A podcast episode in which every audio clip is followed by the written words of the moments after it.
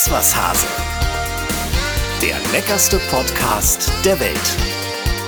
Mit Cornelia Poletto und Dennis Wilms. Ja, Ladies and Gentlemen, auch in dieser Woche galoppiert das Gossip- und Genussgespann wieder direkt in eure Gehörgänge. Ein dezentes Viren liegt über diesem Podcast. Und ich darf es verraten, es ist nicht Frau Poletto, Sie hat allerdings ihre Nüstern vor Freude ganz weit offen und schnaubt fröhlich vor sich hin, denn Conny, man kann sagen, du hast dir heute eine Freundin eingeladen. Ne? Ja, ich, ich freue mich riesig. Ich habe mir nämlich heute die aller, allerbeste Springreiterin und Freundin, Janne Friederike Meyer-Zimmermann, eingeladen. Ja, herzlich willkommen.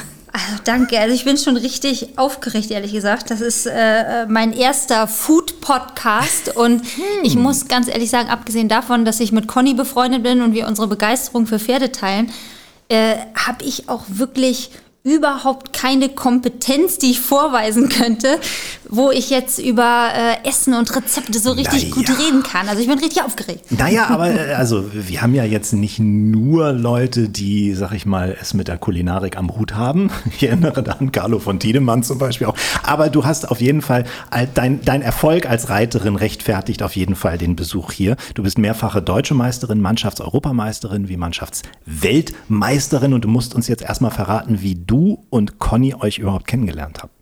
Ja, wir haben uns über die Pferde kennengelernt.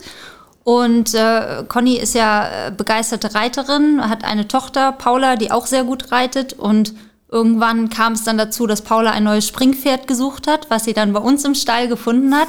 Und seitdem war ich Paulas Springtrainerin und wir sind gemeinsam zu großen internationalen Turnieren gefahren. Aha. Conny, warst du sowas, wie man, wie man ein klassisches Pferdemädchen nennt? Ich hatte davon ganz viele in der Klasse früher.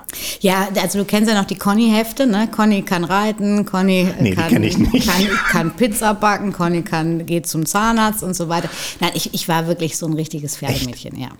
Ich hatte, wie gesagt, die Klasse Jetzt voll. bin ich eine alte Pferdepflegerin, wenn ich mal mit aufs Turnier darf. Aber Janne, du offensichtlich auch. Ich habe gelesen, erstes Pony schon mit sechs Jahren. Mücke. Ja, Stimmt Mücke. Das? Also ich, ich, ich kann mich wirklich nicht daran erinnern, dass ich mal nicht geritten bin. Ich, es gibt Videos mit meinem Papa, wo ich wirklich, glaube ich, so klein war, dass ich noch nicht mal laufen konnte und ich saß schon irgendwie vor dem Sattel mit auf dem Pferd und bin über kleine Cavalettis gesprungen, wo man heute so die Hände über dem Kopf zusammenschlagen würde und sagen würde, Gott, Gott, wie gefährlich, wie konnte man das denn so machen? Aber mir hat es definitiv nicht geschadet und ich bin früh in meine Reitkarriere gestartet. Ja, und mit Mücke konntest du auch allerhand machen. Äh, der konnte Schlitten fahren, schwimmen, alles mögliche. Der musste herhalten. Ne? Ja, das stimmt. Mücke war so mein, meine beste Freundin und wir haben alles ausprobiert. Ich bin dann am Ende tatsächlich beim Springreiten hängen geblieben, aber Vorher haben wir Cowboy und Indianer gespielt und ja, sind äh, Ponyrennen geritten, Schlittenfahren, alles, was man so machen kann. Das war richtig eine echte Freundschaft. Conny, wann saßt du das erste Mal auf dem Pferd? Äh, ich habe ja, ich komme ja auch wirklich aus so einer Reitfamilie. Meine Mutter äh, weiß ich immer nicht so genau, ob sie eigentlich ihre Pferde mehr geliebt hat oh. oder uns. Oh. Nein, also wir, wir standen natürlich schon an erster Stelle, aber Reiten hat schon sehr, sehr viel Platz eingenommen. Und ich erinnere auch noch Bilder, wo ich wirklich auch kaum laufen konnte und schon irgendwo auf irgendwelche Ponys gesetzt wurde. Und dann hast du natürlich einen ganz anderen Umgang. Also die, die Pferde werden tatsächlich deine Freunde. Es ist, du hast überhaupt keine Angst, du machst alles irgendwie mhm. und das ist schon ein toller Freund. Was findet man als Mädel an Pferden so toll? Sind die so besonders sanft? Sind die einfühlsam? Sind die, weiß ich nicht, also äh, warum stehen Mädels in einem bestimmten Alter so sehr auf Pferde? Das ist eine gute Frage. Ich, ich glaube, es ist so dieses Gefühl, auf dem Pferd zu sitzen, zu galoppieren, sich tragen zu lassen. Für mich hat das immer so ein bisschen was wie, wie von Fliegen und dann diese ganz besondere Partnerschaft, die man mit einem Pferd haben kann und auch haben muss, um eben gemeinsame Parcours bewältigen zu können, gemeinsame Aufgaben bewältigen zu können. ist wirklich ein bisschen wie in einer normalen Partnerschaft. Man muss sich kennenlernen, man muss sich auch irgendwie aufeinander einlassen und kennt dann die Stärken und Schwächen des anderen. Und am Ende, nach vielen Jahren, hat man so ein ganz besonderes Vertrauensverhältnis, dass man weiß, selbst wenn einem selber vielleicht ein kleiner Fehler passiert, kann mein Partner das Pferd das ausgleichen. Und das ist so ein Gefühl, das ist, schweißt unheimlich zusammen. Kann man eigentlich sagen, was wichtiger ist, der Reiter bzw. die Reiterin oder das Pferd? Also ich meine, das Pferd wird wahrscheinlich auch ohne euch über so ein Hindernis kommen, aber ihr ohne das Pferd nicht über das Hindernis, oder? ja, das kann man so sagen. Das stimmt. Ich, ich glaube, es ist immer das Zusammenspiel. Das ist auch das Besondere. Das ist nicht austauschbar. Es gibt ja auch viele äh, Beispiele, wo ein Reiter sein Pferd verkaufen musste und es dann mit dem nächsten Reiter nicht mehr so gut ging. Es ist schon so, dass man eben ein Paar ist und wird und das ist was ganz Besonderes. Und dieses Vertrauensverhältnis, das kann man auch nicht von heute auf morgen sich erarbeiten. Das ist wie, wenn zwei Tanzpartner zusammenkommen und beide kennen die Schritte, aber trotzdem wenn man dieses Feingespür noch nicht füreinander hat, kann man sich trotzdem mal auf den Fuß treten. Mhm. Und so ist es beim Reiten auch. Man, man muss sich schon in- und auswendig kennen. Das ist ein sehr guter Vergleich. Wobei du ja auch mal auf Hausschweinen geritten bist früher? Ach, das hat meine Mama äh, richtig gut recherchiert. Wollte ich gerade sagen, was ist das denn für eine fiese Recherche? Äh, das ist meiner Mama im Interview mal rausgerutscht. Ja. Ich finde alles, was im Netz steht. Tatsächlich. Ähm, ich bin immer schon gern geritten und da war eben gerade das Hausschwein zur Verfügung. Ich saß auch schon mal auf einer Kuh, aber ja, es, nichts geht über die Pferde. Mit zwölf bist du dann, äh, ja, hast du die erste deutsche Meisterschaft geritten bei den Ponys. Wie war das für dich? War das noch so Spiel und Spaß oder hattest du da auch schon so ein bisschen den Wettkampfgedanken im Kopf? Mm, es war tatsächlich mehr Spiel und Spaß.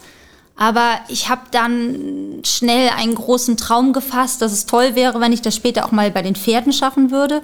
Und Deutschland ist ja eine relativ starke Reitsportnation, sowohl in der Dressur als auch im Springen, als auch in der Vielseitigkeit. Das heißt, wenn man für Deutschland ein Championat reiten möchte, muss man schon weltweit zu den Besten gehören, um überhaupt ins Team zu kommen.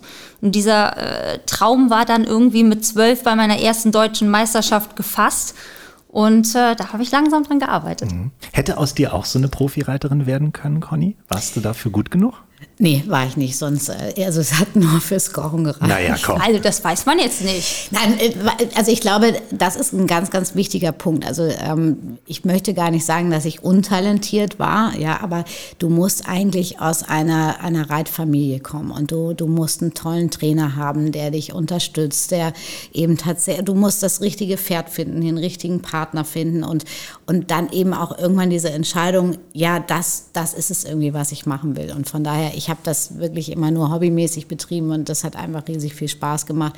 Und ähm, Kochen geht besser. Naja. Und du hast das ja, Janne, unter den widrigsten Umständen geschafft, denn auch da musste ich lesen, all deine Konkurrentinnen hatten Reithallen und du musstest immer bei Schiedwetter draußen reiten, weil dir dein Vater irgendwie keine Halle bauen wollte. Stimmt das? naja, also wir kommen tatsächlich auch nicht direkt aus einer Reiterfamilie. Meine meine Eltern sind äh, begeisterte Pferdezüchter, aber äh, mein Vater hat die Pferde überhaupt erst in die Familie gebracht und hat sich so sein ganzes Pferde- und Zuchtwissen selber über die Jahre erarbeitet. Und meine Mutter hat erst angefangen zu reiten, als mein Vater eben die Pferde in die Familie gebracht hat. Und so sind wir schon ein bisschen self-made und es ist ja auch nicht selbstverständlich, dass man so zu Hause auf seinem kleinen, weiß nicht, Haus und Garten eine Reithalle stehen hat. Das heißt, für uns war das ganz normal, immer draußen zu reiten. Aber es ist so, wie Conny sagt, es gibt eben große Reitsportfamilien, Dynastien, die eben einfach über viele Generationen sehr erfolgreich sind in dem Sport und wo dann viele Gegebenheiten einfach schon da sind. Und bei uns musste sich alles Step by Step so ein bisschen entwickeln. Wobei, wenn dein Vater mit Pferden gehandelt hat, dann saßt du ja quasi an der Quelle, denn das Pferd muss ja gut sein, damit es auch zu einem Champion was taugt. Das stimmt, wobei er nicht mit Pferd direkt gehandelt hat, sondern es ist wirklich mehr so eine Pferdezucht aus Leidenschaft. Und äh, unsere größte Freude ist eigentlich wirklich, die, die Fohlen aufwachsen zu sehen, die Pferde ja, zu begleiten, bis sie eben dann nachher im Erwachsenenalter in Anführungsstrichen langsam in den Sport reinwachsen und diese ganze Entwicklung, das ist einfach toll, wenn man das so mitgestalten kann. Und äh, da geht es gar nicht unbedingt um, um das Kommerzielle, sondern wirklich so ein, ein Lebewesen zu begleiten und, und auch anzuleiten. Das macht unheimlich viel Freude. Aber kann man das theoretisch schon im Fohlenalter sehen, aus dem oder aus der wird mal was? Ist eine gute Frage. Es gibt Leute, die denken, dass sie das können und ich glaube, dass wenn man ein guter Pferdezüchter ist und seine Pferde gut kennt, dass man vielleicht eine gewisse Vorahnung hat. Aber wirklich sehen kann man es nicht. Und es ist auch ein bisschen so wie, wie mit Menschen. Es gibt vielleicht Leute mit ganz großem Talent aber am Ende fehlt der, der Einsatzwille, der Biss, einfach die Begeisterung für den Sport. Und so ist es bei Pferden auch. Es ist nicht das Pferd, das beste Pferd, was das größte Talent hat, sondern es ist das Pferd, das beste Pferd, was am Ende im Parcours auch wirklich Spaß dran hat, für seinen Reiter alles zu geben. Wie viel, wie, wie viel Prozent spielt da Genetik auch eine Rolle? Es sind ja viele Nachkommen von Champions auch Champions geworden? Genetik ist so die Grundvoraussetzung. Also wenn ich jetzt einen Vater habe, der schon viele erfolgreiche Pferde gemacht hat und eine Mutterlinie, wo schon viele in Anführungsstrichen Champions raus sind, dann erhöhe ich natürlich die Wahrscheinlichkeit. Aber jedes Pferd ist ein Individuum und meine äh, Schwester hat auch dieselbe Genetik wie ich und trotzdem ist sie vielleicht nicht Profireiterin geworden. Sie reitet zwar sehr gut, aber die hätte das nicht machen wollen. Und ich glaube, so ist es bei Pferden auch. Das Interieur, das ist am Ende die, der entscheidende Faktor. Und das spielt auch die Rolle, wie weit man kommt. Conny, da hättest du ja wahrscheinlich eher Ärztin werden müssen, ne? ja, auch das hat nicht geklappt. Also von daher. Nein, aber ich, ich finde das, find das einfach so toll. Also äh, Janne muss das selber erzählen, äh, die Geschichte von Mops, äh, mit, mit dem du Aachen gewonnen hast. Das ist einfach so ein Kämpfer gewesen und so ein kleines, tolles Pferd mit so viel Mut. Und das, das ist einfach das, was es ausmacht. Also es ist ja überall so, ja, also Eckhard Witzigmann hat es immer schon gesagt, 10% Talent und 90% harte Arbeit brauchst du, um ein, mhm. eine gute Köchin, ein guter Koch zu werden. Und genauso ist es, ist es ja auch im Sport und gerade in, in dieser Partnerschaft, die ihr habt. Ja, Talent ist toll, aber das muss halt gemeinsam irgendwie ja. funktionieren. Ja, dann lass uns über Mops sprechen. Mops, ein Pferd, das äh, aussieht wie ein Dackel, hast du mal gesagt, aber dann doch Mops genannt wird. Hä? Also Mops, Mops, als ich ihn kennengelernt habe, äh, er kam vom Anhänger und er kam kaum runter, weil er so dick war, in Anführungsstrichen, dass er wirklich so fast an der Trennwand hängen geblieben ist. Und äh, er war ungewöhnlich klein oder ist ungewöhnlich klein für ein Pferd sehr kurzbeinig und eben sehr dick und hat aber äh, das größte Herz gehabt, was man auf der Welt haben kann. Da war Tim Melzer im Pferd. ja, genau.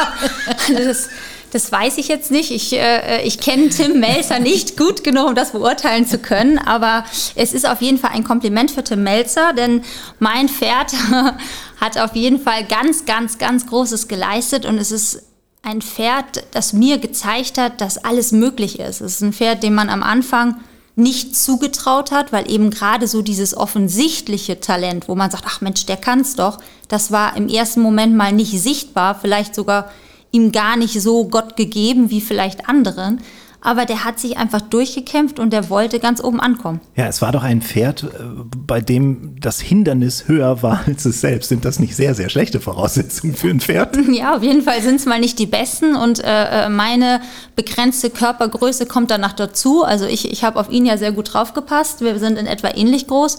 Aber äh, wir beide konnten über die Hindernisse kaum rüber gucken. Und trotzdem war für uns immer klar, wenn wir im Parcours sind, wir geben alles und wir schaffen das. Und, und so ein Pferd, das ist wirklich äh, wie ein kleines Wunder.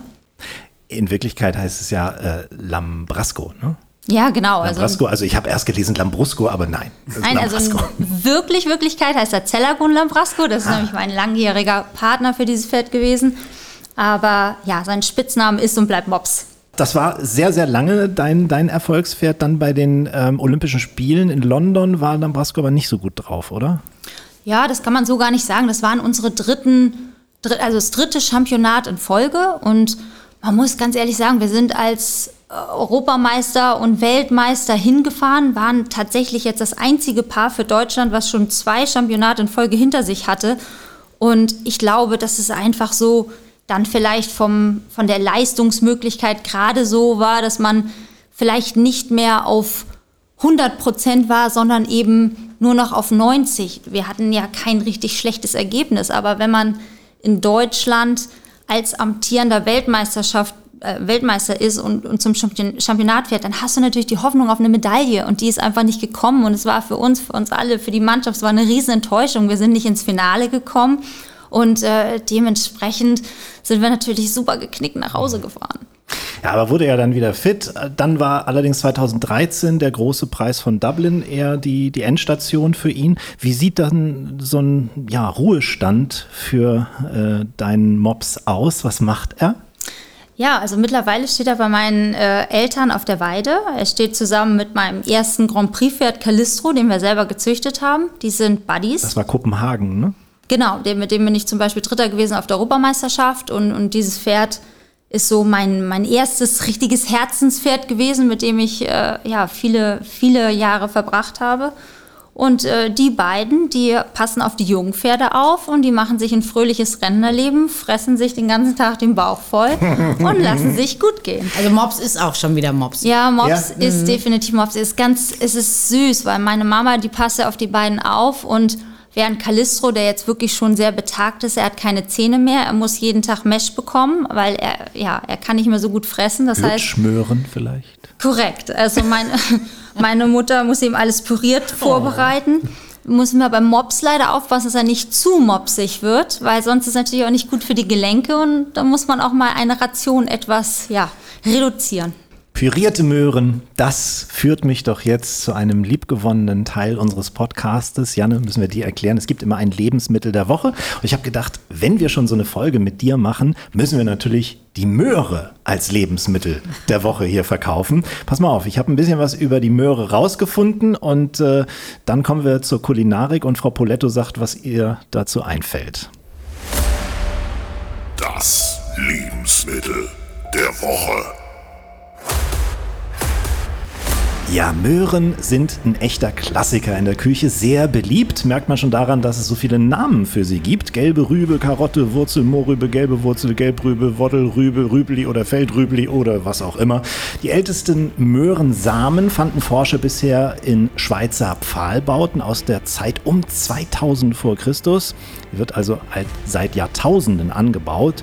Die Möhre gehört zur Familie der Doldenblütler. Die Herkunft ist nicht genau klar. Es wird aber davon ausgegangen, dass ihre Ursprünge im Norden Afrikas, in Vorderasien und im südlichen Europa liegen. Früher war ihre Färbung eher ähm, von weiß bis hin zu cremig und bis hin zu purpurrot sogar. Daher wahrscheinlich auch der Name. Karotte wird aus dem lateinischen Wort carota abgeleitet, heißt im Deutschen so viel wie verbrannt.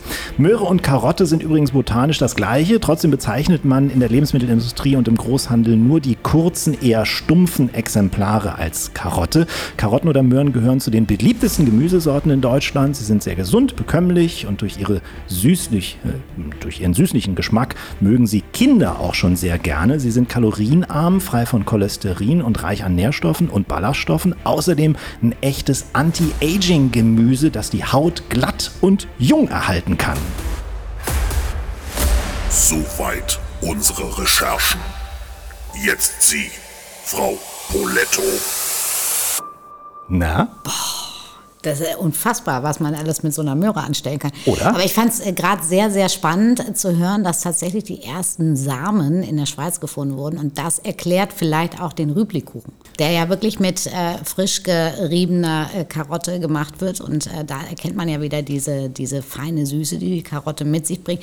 Ich glaube, es gibt kaum ein Gemüse, was so vielseitig einzusetzen ist. Also die, auch ein Klassiker, die Vichy-Karotte, die wird mit diesem ganz weichen Vichy-Wasser nur ganz, ganz leicht geschwenkt bis sie so schön knackig noch bleibt. Äh, du kannst natürlich tatsächlich schönste Suppen mit, mit Gewürzen, mm. Currys, mit Ingwer. Also, also, du kannst mit allem dagegen arbeiten. Ja. Also das und einfach auch mal so, wir haben ja gerade über mich ja auch wieder gesprochen, unseren Grillmeister, die sind natürlich auch ganz, ganz toll, einfach im Ofen zu karamellisieren oder dann auf dem Grill nochmal mit ein bisschen, äh, ein bisschen Hitze. Also da, da geht sehr, sehr viel. Absolut. Von Karottenkuchen über Karottenmuffins mit Ahornsirup kann man sie genießen. Es gibt so äh, Blumenkohlröschen in Karottensoße, mag ich total gerne. Karottengemüse, Karottensalat, glasierte Karotten. Das ist einfach äh, großartig. Und Pferde offensichtlich sind auch große Karottenfans. Ja, auf jeden Fall. Also eine Karotte ist was, was man sich mit seinem Pferd super teilen kann, auch so ganz unbearbeitet, ungekocht. Äh, ich esse Karotten ehrlicherweise auch ganz gerne.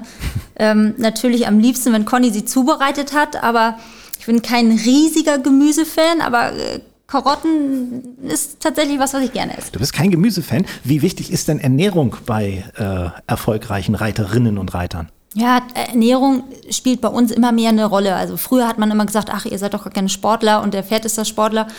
Äh, das ist natürlich nicht so, sondern wir müssen schon auch fit sein. Und, und ich kann nicht von meinem Pferd erwarten, dass es mich über den Parcours trägt, wenn ich selber nicht fit bin. Und dementsprechend ist Fitness und gesunde Ernährung bei uns schon ein wichtiges Thema. Aber wenn man ganz ehrlich zu sich selber ist, nein, ich achte jetzt nicht jeden Tag darauf, dass ich auch meine äh, Portion Gemüse esse, sondern ich versuche mich relativ ausgewogen zu ernähren, aber ja, da ist auch mal eine Tüte Lakritz dabei. Mhm. Ich habe das immer so ein bisschen im Kopf, dass das bei euch ja auch ähnlich wie bei den Rennfahrern ist, dass man bestimmte Muskelgruppen einfach fit halten muss, um ähm, ja eine gute Körperspannung zu haben. Weiß ich nicht, ob die Wirbelsäule besonders wichtig ist, ob die Armmuskulatur besonders wichtig ist. Ist das so? Ja, auf jeden Fall. Also das ist tatsächlich auch sehr individuell. Viele Reiter haben so ihre Schwachstellen. Äh, Knie, Rücken, Schulterbereich. Und da ist es so, dass man tatsächlich einmal im Jahr eine sportmedizinische Untersuchung macht und guckt, einmal die generelle Fitness, so die kann ich theoretisch auch durch Jogging zum Beispiel herstellen. So eine Grundfitness, die habe ich, das ist kein Problem. Aber wenn ich jetzt meinen Sport, der ja auch mein Beruf ist, lange ausüben möchte, dann muss ich gucken, dass ich eben meine Bauchmuskulatur so stärke, dass ich zum Beispiel meine Wirbelsäule entlaste. Und da habe ich ganz spezielle Übung für. Ja. Conny, mit wie viel ABC-Pflastern sitzt du auf dem Pferd?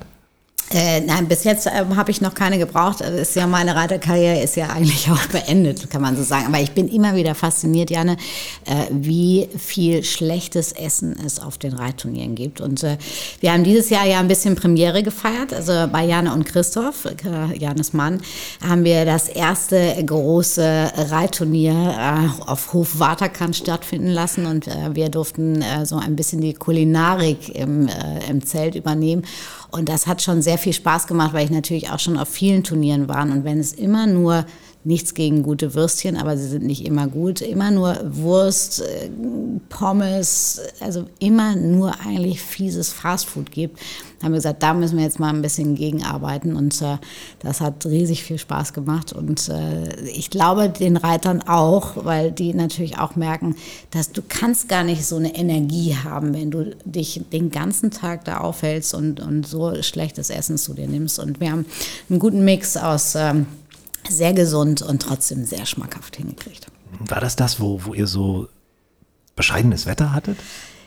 Ja, es fing, es fing, äh, es fing bescheiden es fing an. mit wirklich sehr, sehr viel Regen an. Wenn man irgendwie dann den Kühlwagen ans Zelt mit dem Trecker ziehen lassen muss und der sich nur millimeterweise bewegt, dann ist das natürlich schon nicht unbedingt äh, die, die beste Startsituation.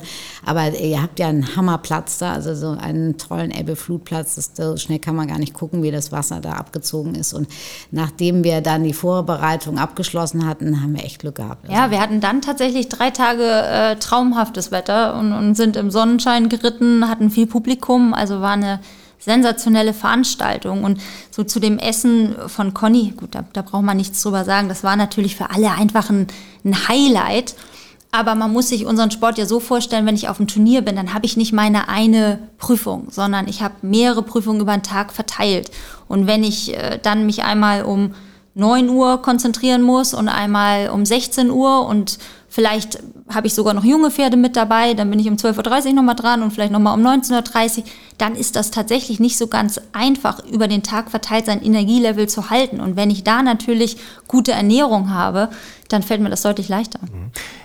Ich kann das total gut nachvollziehen, weil Fernsehen ja auch so ein Beruf ist, wo man immer wieder diese Abwechslung hat zwischen Anspannung und Entspannung. Man wartet sehr viel, aber dann, wenn man dran ist, muss man performen, so wie ihr es auch müsst. Wie wichtig ist dann auch so ein mentales Training als Reiterin?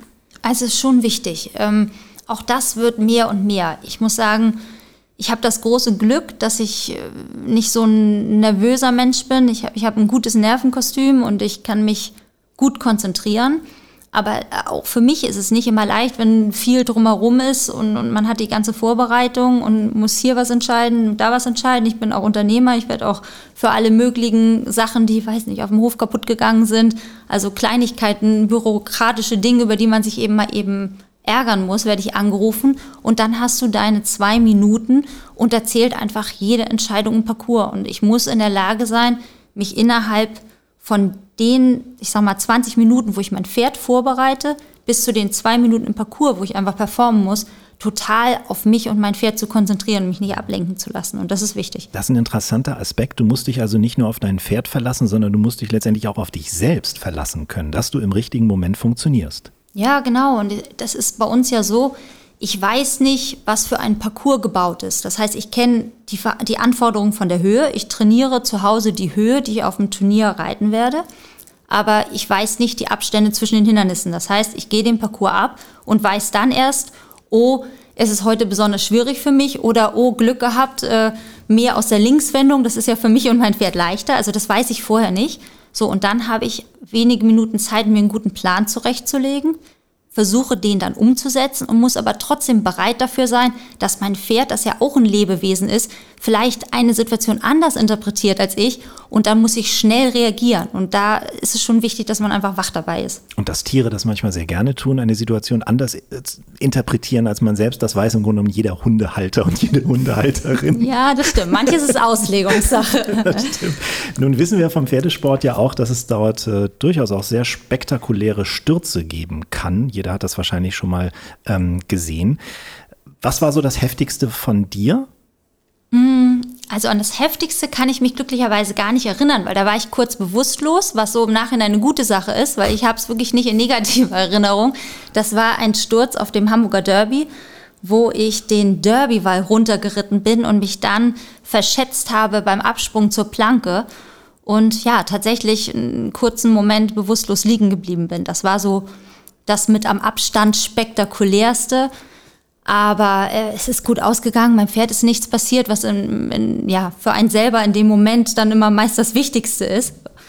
Und äh, ja, mir selber auch nichts. Ich habe toi, toi, toi eigentlich sonst keine schlimmen Stürze gehabt. Mhm. Von Conny wissen wir, dass sie da im Urlaub immer sehr vorsichtig sein muss, sobald sie sich in Richtung des Pools bewegt. nee, vor allen Dingen aus dem Pool raus. Aus dem Pool raus war das, Entschuldigung, ich hatte es nicht mehr ganz präsent. Wie oft bist du schon vom Pferd gefallen? Ja, natürlich auch schon öfter, aber das, das sind oft so wirklich nicht besondere äh, Stürze. Toi, toi, toi. Also mir ist auch noch nie was ganz Schlimmes passiert. Weil du bisher nur auf kleinen Ponys geritten bist, oder?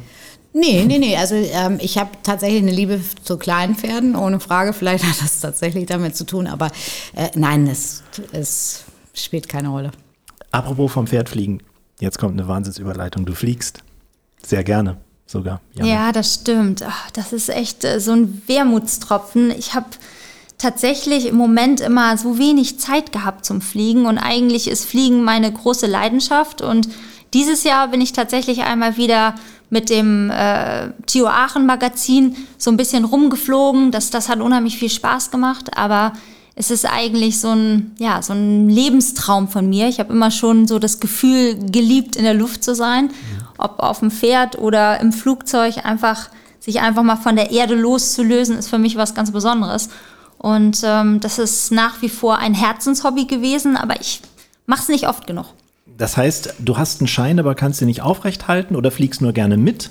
Nee, ich habe einen Schein, aber ich muss tatsächlich, wenn ich jetzt lange nicht geflogen bin, dann immer mit Fluglehrer erstmal wieder, weiß nicht, 20 Starts und Landungen machen und zeigen, dass ich überhaupt noch in der Lage bin, Herr der Maschine zu sein. Mhm, Kenne ich. Habe ich nämlich auch versucht, dann hat leider mein Fluglehrer aufgehört und die haben das Flugzeug in der Flugzeugklasse, man muss ja sagen, man macht nach Klassen äh, die Scheine und dann hat man das Flugzeug in der Flugzeugklasse, auf die ich geschult war, verkauft und jetzt müsste ich wieder von vorne anfangen. Mhm. Es ist wahnsinnig langwierig. Ne? Hast du den Schein schnell geschafft? Ja, den habe ich tatsächlich relativ schnell geschafft, aber da, das war auch wirklich so eine Sache, wie gesagt, so, ich nehme mir jetzt einmal zwei Wochen Zeit. Ich bin jemand, der wenig Urlaub macht, aber äh, zwei Wochen Theorie habe ich im Vorfeld Ich wollte gerade sagen, du hast die ganze Theorie in zwei Wochen gemacht? Nein, nein, Theorie habe ich im Vorfeld gemacht. Okay, gut. So, und dann, ich wollte schon gerade sagen, das sind muss ja nicht gleich ein schlechtes Fächer Gewissen oder haben. so, um Gottes Willen. Ja, das stimmt. Es sind auch ein paar unangenehme äh, Sehr unangenehm. Wetter und ja, ja, muss ich auch zugeben. Und vor allem, du kannst da nicht auf Lücke lernen und du kannst auch nicht hier, das ist Multiple Choice. Ja. Du musst es halt wirklich verstanden haben, weil du kannst dir unmöglich tausend Tausende von Multiple-Choice-Fragen äh, merken, die richtigen Lösungen. Das geht nicht. Du musst es verstehen. Ja, ja, total. Das war auch damals echt so ein Angstfaktor, aber ich, ich habe es geschafft. Und ähm, ja, und das Praktische, das war dann tatsächlich so ein Zwei-Wochen-Lehrgang. Also, Fliegen ist bei dir, ähm, ob auf dem Pferderücken oder halt in Flugzeugen, ein Thema. Du gehst aber auch gern unter Wasser. Ja, das stimmt. Das ist etwas, was ich lange nicht mehr gemacht habe. Ich, ich habe sogar einen Tieftauchschein. Also ich, ich glaube, ich bin generell jemand, der gerne äh, neue Dinge erlebt und, und gerne unterschiedliche Erfahrungen macht. Gerne Lizenzen macht, Ja, offensichtlich. ich, Scheinjäger. Ich habe auch einen Ja. LKW-Führerschein. aber- Nein. Ja, doch, klar. Und, mit, und für einen großen Anhänger und alles drum und dran. Also wenn ich von der Polizei mal angehalten werde, was ja Gott sei Dank nicht so oft der Fall ist. Aber ähm, wenn, dann gucken die auch immer gleich ganz ehrwürdig auf meinen Führerschein, weil da wirklich alles Mögliche eingetragen ist. Das ist übrigens sehr, sehr lustig, da muss man ganz kurz reingrätschen. Durch Zufall habe ich auch tatsächlich in meinem Führerschein, ich habe nie einen LKW-Führerschein gemacht, das drinstehen gehabt und irgendwann bin ich auch angehalten worden, weil ich irgendwie mit Handy am Ohr äh, im Auto saß und dann haben die wirklich so gehört, Frau Poletto, können, dürfen Sie LKW fahren? Das ist ja unfassbar. Ich sage, man muss immer Plan B haben. Ja, genau. Wenn es mal mit dem Kochen nicht mehr klappt, dann kann ich wenigstens größere Fahrten ins äh, Kühllaster zum Beispiel. Zum Beispiel. Ja, ich kann meine Pferde zum Turnier fahren. Also das, ist, in der, Tat, betriebsbedingt. in der Tat praktisch. Das heißt, kannst du denn auch diesen, muss man diesen Schein, den Tauchschein aufrechterhalten oder kriegt man den einmal und dann hat man ihn? Nee, tatsächlich, den kriegt man einmal und dann Okay. hat man ihn und äh, das ist auch gut so. Ich weiß auch nicht, ob ich die Prüfung nochmal schaffen würde. Auch sehr schwer? nee, ist eigentlich nicht schwer, aber auch da sind dann so ein paar Theoriesachen und ja, man muss auch vorher schwimmen. Nicht, das, das Schwimmen ist etwas, was ich tatsächlich nicht so gut kann. Also naja, man kann ja untergehen. Also deswegen vielleicht Nein, nein, nein. Man muss, man die schlechten Schwimmer tauchen lieber. Nein, das ist ja, nein, wirklich. Man muss, so- man muss so eine kleine Schwimmprüfung auch ablegen und äh, das ist schon recht unangenehm. Ja, wo tauchst du denn oder wenn du, wenn du Zeit hättest äh, und das regelmäßig machen könntest, Nordsee, Ostsee oder doch lieber in wärmeren Gefilden? Ich war äh, auf den Malediven, Oh, ja, in. Ägypten. Das ist natürlich so auch, weiß nicht, eine Unterwasserwelt, die man mal gesehen haben muss. Es ist ein, wie ein ganz anderes Universum. Es sind einfach äh, tolle Bilder, die man da hat. Und ich glaube, wenn ich jetzt hier in, weiß nicht, in die Ostsee oder Nordsee springen würde, das ist dann auch noch mal ein ganz anderes Tauchen. Dann, dann brauche ich einen Trockenanzug. Das ist tatsächlich noch mal wieder was anderes als das, was ich eigentlich gelernt habe. Also hier, äh, Conny, wenn deine Freundin so ein, so ein Scheinjäger ist, wa- was wäre für dich nochmal so eine Herausforderung an Scheinen, in Anführungsstrichen? Also ich, ich finde das Fliegen auch äh, sehr, sehr spannend und sehr toll. Also das würde mich sehr reizen. Aber ansonsten bin ich mit, den, mit der Scheinjägerei eher äh, zurückhaltend. Okay. Wobei Jagdschein. Jagdschein? Ja, oh, das, Jagdschein das grüne, denke ich Abi auch schon, das grüne Abitur äh, ist denke auch nicht ich auch einfach. schon länger ne? drüber nach. Habe ich auch schon äh, mir sehr viel Literatur äh, immerhin schon mal zugelegt, auch ab und zu drin rumgeblättert, aber auch noch nicht so die Zeit gefunden. Mein Mann hat gerade Jagdschein gemacht. weiß. Also ich bin ja nicht so ein Freund vom Jagen, aber mein Mann hat gerade Jagdschein gemacht und da ist tatsächlich ein bisschen Stress aufgekommen. Also der hat nämlich eigentlich auch ein gutes Nervenkostüm, aber da gab es doch ein paar Abende, wo er nicht ansprechbar war. Oder weil du die ganze Zeit gegengesteuert hast und hast gesagt, lass das mal. nein, nein, scheiße. ich, nein, nein, habe ich nicht, wirklich nicht. Naja, er muss dafür vielleicht deine Cowboy-Stiefel-Sammlung ertragen, oder? Ja, also da weiß ich jetzt nicht, ob da überhaupt was zu ertragen ist. Es ist ja auch nicht so, dass ich Cowboystiefel sammle. Also ich bin auch generell nicht so ein Sammler, ich bin eher ein Wegschmeißer. Aber bei Cowboystiefeln ist es halt so, dass ich gerne welche kaufe und ich schmeiße die alten nicht weg. Und dadurch ergibt sich dann irgendwie eine Sammlung. Aha. Was ist da so dein Schmuckstück? Also es gibt ja bestimmt einen Lieblings-Cowboy-Stiefel oder Pärchen. Ja, auf jeden Fall. Also bis vor kurzem war mein Lieblings-Cowboystiefel das Paar, was ich zur Weltmeisterschaft in Kentucky vom Team bekommen habe. Für meine Nullrunde habe ich ein paar USA-Cowboystiefel bekommen. Und äh, nun habe ich aber gerade von meinem Team zum Geburtstag ein paar neue Cowboystiefel bekommen. Das sind jetzt meine neuen Glücksstiefel und äh, die sind jetzt die Favoriten. Und was, was magst du an denen so? Den Look oder weil es einfach ein bequemes Schuhwerk ist? Oder Das robustes? Lebensgefühl, das Lebensgefühl. Also erstmal sind sie super bequem. Sie sind immer passend. Also gut, auch das ist natürlich subjektiv. Ich meine, wir, wir sind ja Gott sei Dank heute nicht im äh, äh, Mode-Podcast, sondern Nein, im Food-Podcast. Aber ich finde, ich finde, Cowboy-Stiefel gehen immer. Das ist ein bisschen schwer zum An- und Ausziehen, aber, aber Nein, gut, überhaupt gut nicht. sehen sie Zack, auch. rein ja? und raus und kein Schnüren und nix. Das ist einfacher als alles andere. Ich bringe dir mal ein paar mit. Ist abnormal, wirklich. So Ich, ha, ich habe welche, aber es sieht bei mir immer ein bisschen albern aus. Aber äh, ich finde sie selber ästhetisch schön. Ja, ich habe sogar mal ein paar eigene entworfen und das, das war mit äh, Peter Kaiser zusammen und die sind eigentlich überhaupt nicht für Cowboy-Stiefel. Und da habe ich gesagt, ach, wenn ich aber schon mit euch ein paar Schuhe mache, dann muss es zumindest so ein bisschen im Cowboy-Look sein. Die waren sofort ausverkauft. Ja, Krass. super.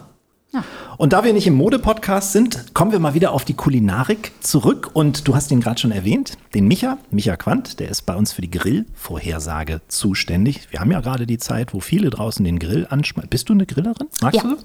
ja. Grillen finde ich tatsächlich super. Finde ich gut, ist für jeden was dabei. Finde ich gut. Hast du schon mal gehört, dass man Eis grillen kann? Nein. Ja. Hört sich auch total abgefahren an, geht aber, wird uns Micha jetzt erklären. Grillvorhersage mit Michael Quandt. Hallo Conny, hallo Dennis. Wer seine Grillgäste richtig beeindrucken möchte, serviert nicht nur die Vor- und Hauptspeise vom Rost, sondern auch das Dessert. Und da ist gegrilltes Eis garantiert eine echte Überraschung. Die Zubereitung ist gar nicht schwer. Für vier Personen das Eiklar von sechs Eiern mit etwas Puderzucker steif schlagen, das tiefgefrorene Eis mit einem Eisportionierer auf Tartlets, also kleine Mürbeteigküchlein setzen und nun mit einem Schaber den steif geschlagenen Eischnee um die Eiskugel dick und richtig dick schließend bis über den Rand der Tartlets auftragen. Der Trick besteht nämlich darin, dass der Eischnee durch die Hitze fest wird und eine wärmedämmende Wirkung entfaltet. Aus diesem Grund muss der Eischnee lückenlos aufgetragen werden, aber das Eis schmilzt auch nicht. Wenn der Grill auf mindestens 250 Grad vorgeheizt ist, kommen die Desserts bei geschlossenem Deckel in die indirekte Zone des Grills, also die Seite ohne Kohle- oder Gasflamme, und werden bei geschlossenem Deckel für ca. 4 Minuten gegrillt. Das sieht am Ende nicht nur gut aus, sondern ist auch richtig lecker.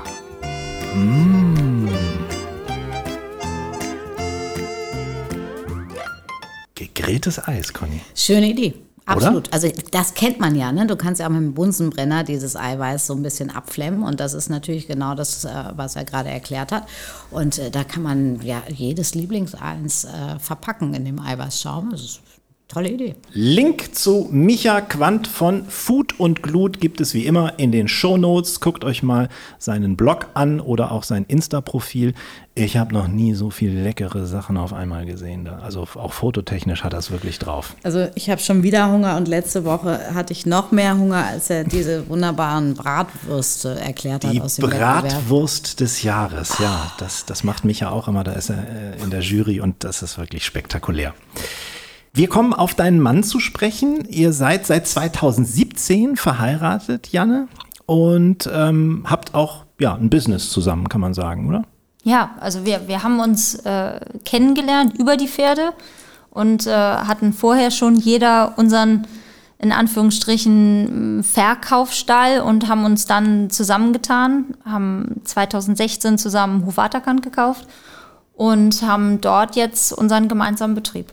Das sieht toll aus bei euch. Ich habe es mir angeguckt. Der, der Hof, da geht es den Pferden sehr gut. Die haben sogar, die können sogar Meeresluft schnuppern in so einer Sohlekammer. Ja, das Das ist ja stimmt. total abgefahren. Das stimmt. Das ist tatsächlich eigentlich gedacht zum Beispiel für Allergiker. Und das ist äh, unheimlich gesund, wenn man jetzt ein Pferd hat, was zum Beispiel ein bisschen Pollenallergie hat. Das gibt's bei Pferden ja auch. Und, und die husten dann schneller mal. Und da muss man nicht gleich ein Medikament geben, sondern kann sagen, okay, das Pferd inhaliert jetzt einfach ein bisschen Meeresluft. Und äh, ja, das ist unheimlich gut für die Lunge. Und wenn du selbst mal einen Infekt hast, kannst du auch selber reingehen. ne? Ja, das, das ist natürlich praktisch.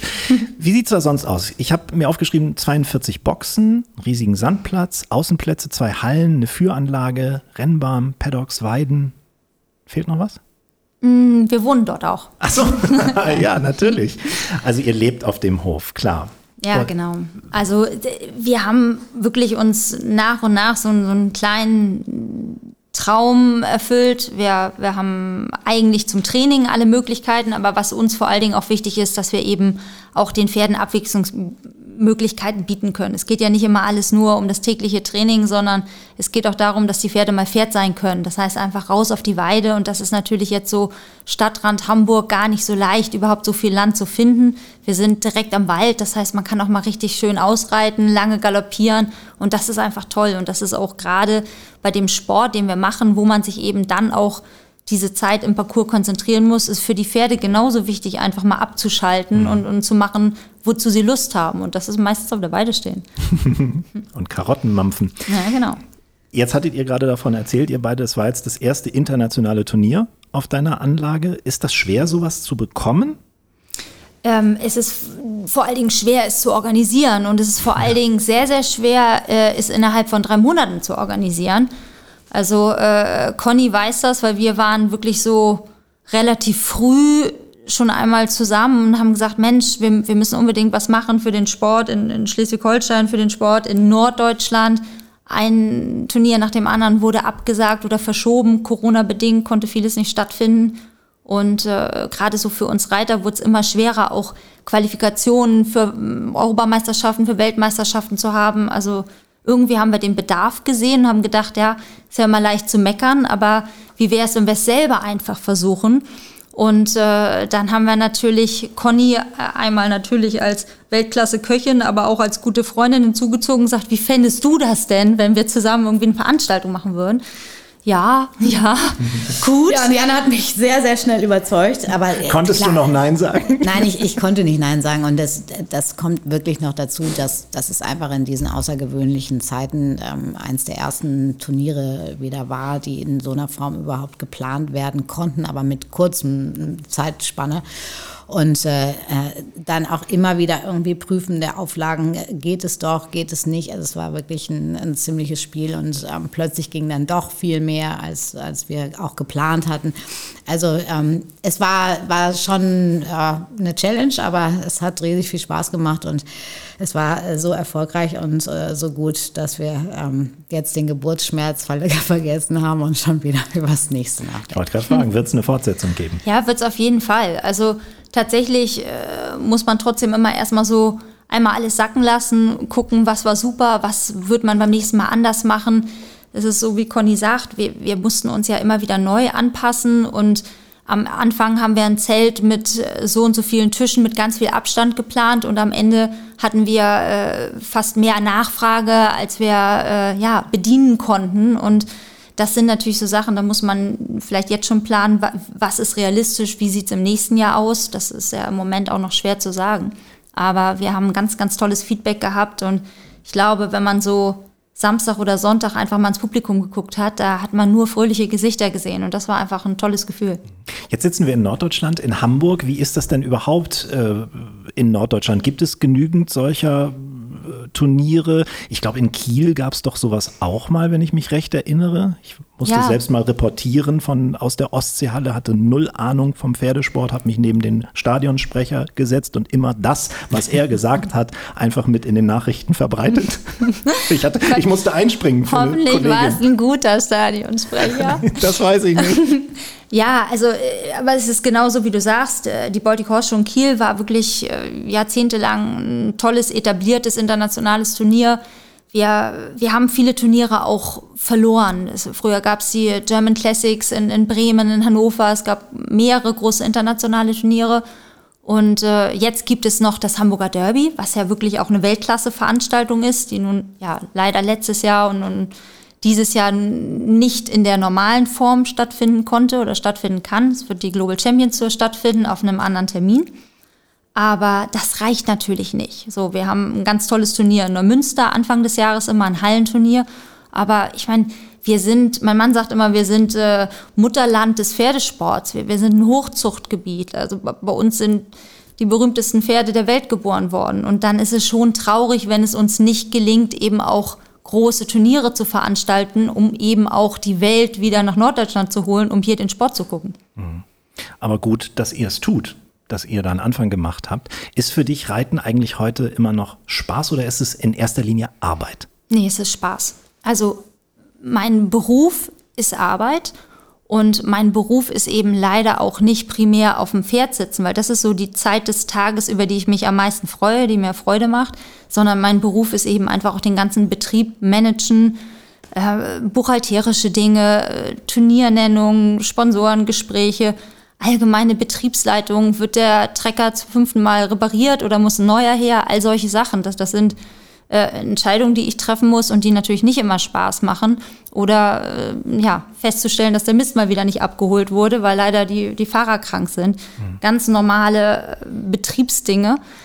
Aber Reiten ist tatsächlich das, was mir bis heute am meisten Spaß macht. Ich habe auch ehrlich gesagt so ein bisschen immer noch als Außenstehender, ich war nie Teil dieses, dieses Sports. Ich finde Pferde super, ich liebe Pferde. Ich kann auch reiten, aber ich war nie Bestandteil dieser Pferdesportgesellschaft. Für mich als Außenstehenden hat das immer so, ein, so eine Art Bullabü-Image. Aber es hört sich jetzt nach dem, was du sagst, eher nach einem Business an Oder würdest du sogar sagen, es ist ein knallhartes Geschäft? Es ist ein knallhartes Geschäft.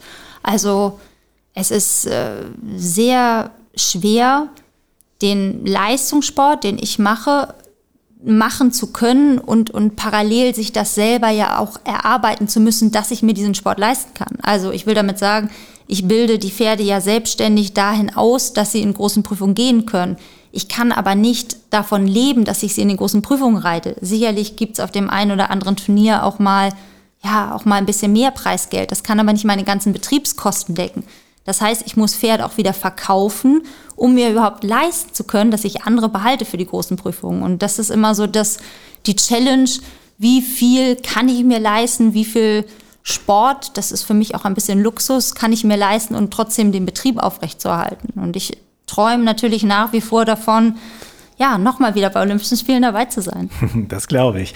Wenn du Schnipp machen könntest, ähm, und dir einen Traum erfüllen könntest, wäre das der olympische Traum oder wäre das vielleicht mal einen Tag mit irgendeinem anderen Beruf, mit einer anderen Leidenschaft zu tauschen? Ähm, nee. Also ich, grundsätzlich wünsche ich mir, dass meine Familie gesund ist. Ich, ich glaube nicht, dass ich jetzt in einem anderen Beruf glücklicher wäre. Es gibt auch keine Menschen, mit denen ich tauschen möchte. Nicht, weil ich denke, dass jetzt mein Leben so perfekt ist, ganz und gar nicht, aber ich glaube, dass andere Leben auch nicht perfekt sind und ich denke, dass ich äh, privilegiert bin, einen Beruf zu haben, der mir so viel Freude macht. Das heißt, ich möchte auf keinen Fall mit irgendjemand tauschen, aber trotzdem ist auch das, was ich mache, nicht zu unterschätzen. Auch das ist eben nicht immer nur Spaß und Freude, sondern auch da gibt es seine Schwierigkeiten. Aber wenn ich jetzt noch Träume habe, die ich verwirklichen möchte, dann ist es tatsächlich nochmal wieder bei Olympischen Spielen dabei zu sein. Mhm. Gibt es sowas für dich auch, Conny? Du, äh, ich ich äh, finde das so witzig, weil das für mich so viele Parallelen hat. Also ähm, das Kochen und Köchin zu sein, ist für mich immer noch der Traumberuf. Wenn ich das nochmal auswählen dürfte, würde ich es wieder genauso machen. Aber es ist eben tatsächlich heute nicht mehr nur Kochen. Also du musst eben tatsächlich alles um dich herum managen. Also im Grunde genommen gleiche Parallelen. Ich habe heute Morgen auch den äh, Klempner angerufen, weil ich gestern selber auf meiner Restauranttoilette war und gemerkt, oh, dass, wenn da noch ein Regen kommt, vielleicht zieht das nicht mehr so ab. Also du musst dich um jeden Kleinkram kümmern und für mich ist das auch die Oase, wenn ich einfach an der Nudelmaschine stehe und einfach so in Gedanken machen, ja, Pasta machen kann. Ja, weil, weil das, ist, das ist für mich wie für Janne, wenn sie eines ihrer besten Pferde äh, reitet, einfach so plötzlich Kopf frei kriegen und, und einfach äh, genießen. Ja. Und äh, da gehört, weißt du, das fängt schon an hier mit unserem Podcast, der macht sie auch nicht von selber. Nee, ist Weil richtig. Es ist einfach sehr, sehr viel, was du bewegst. Aber komm, es ist doch auch ein bisschen wie Nudelmaschine hier. Absolut. Also ich lehne mich oft zurück, wenn ich hier sitze und mit dir plaudern darf und unseren Gästen. Also ich würde mich gern mal einen Tag wegwünschen, das sage ich euch ganz ehrlich. Also einen Tag einfach nur. Ja. Ich würde wahnsinnig gerne mal ähm, für einen Tag mit dem Frontsänger von Deepesh Mode tauschen, mit Dave Gahn und einmal diese tollen Songs auf einer Bühne ähm, singen. Ich finde, das ist auch gar nichts Verwerfliches. Grundsätzlich möchte ich mein Leben natürlich nicht eintauschen, aber so mal einen Tag Dave Gahan von Deepesh Mode, also einen Tag mal so richtig auf Rock oder Popstar, wie man es auch immer nennen will. Also nächsten Sonntag feiern wir ja meinen Geburtstag. Da gibt es nee, ja eine tolle Band. Nein, nein, nein, nein. Du nein, könntest nein, doch einfach mal denken, das ist Depeche Vergiss Mode. Es. Nee, nee. Nein, so fangen wir erst gar nicht an. Wenn wir schon ich würde hin mich sehr freuen. Ja, ich weiß, aber ich würde die. Chancen muss man auch ergreifen. Nee, die YouTube-Videos danach möchte ich nicht verbreitet wissen. Wenn wir schon auf etwas hinweisen, dann nutze ich das in eigener Sache auch nochmal. Wir sind schon fast am Ende.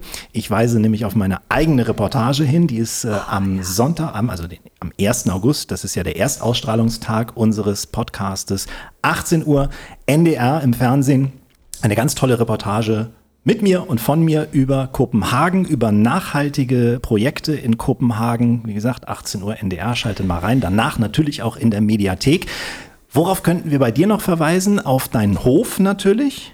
Ja, auf jeden Fall. Und ähm, ich würde mich natürlich freuen, wenn der ein oder andere äh, Ende August zum Hamburger Derby kommt. Es mhm. wird, wie gesagt, nicht das normale Derby sein, sondern im Rahmen der Global Champions Tour wird es ein Turnier auf dem Derbyplatz geben. Aber äh, im Rahmen dessen, man weiß ja noch nicht, wie viel Publikum genau kommen darf, aber wir Reiter freuen uns natürlich über jeden, der da ist. Und äh, ja, wir versuchen diese Derby-Stimmung aufrechtzuerhalten Connys Tochter wird auch dabei sein. Ja, und wir hoffen auf eine tolle Veranstaltung. Und anschließend schön essen bei Conny in, im Restaurant. Zum Beispiel. Wir haben ja sonntags geöffnet. Wo wir bei den Hinweisen jetzt zum Schluss sind. Es gibt ja, äh, wie hieß das? Conny aufs Pferd und Janne an den Herd. Genau so, ja. Ja, das stimmt. Das war äh, Connys Idee und äh, war natürlich im Prinzip ein bisschen eigentlich nur ihr Interesse, weil sie unbedingt reiten wollte. Das hätte sie natürlich auch machen können, ohne dass ich danach koche. Ja, ja, Aber ich muss sagen, es hat unheimlich viel Spaß gemacht und wir werden es bestimmt auch nochmal wieder machen. Sehr schön. Dann sind wir gespannt. Ganz herzlichen Dank für deinen Besuch bei Iswas Hase, dem leckersten Podcast der Welt. Danke dir. Danke. Wir danken dir. Tschüss zusammen und uns gibt's wie immer nächsten Sonntag in alter Frische. Macht's Schaltet gut. ein. Tschüss.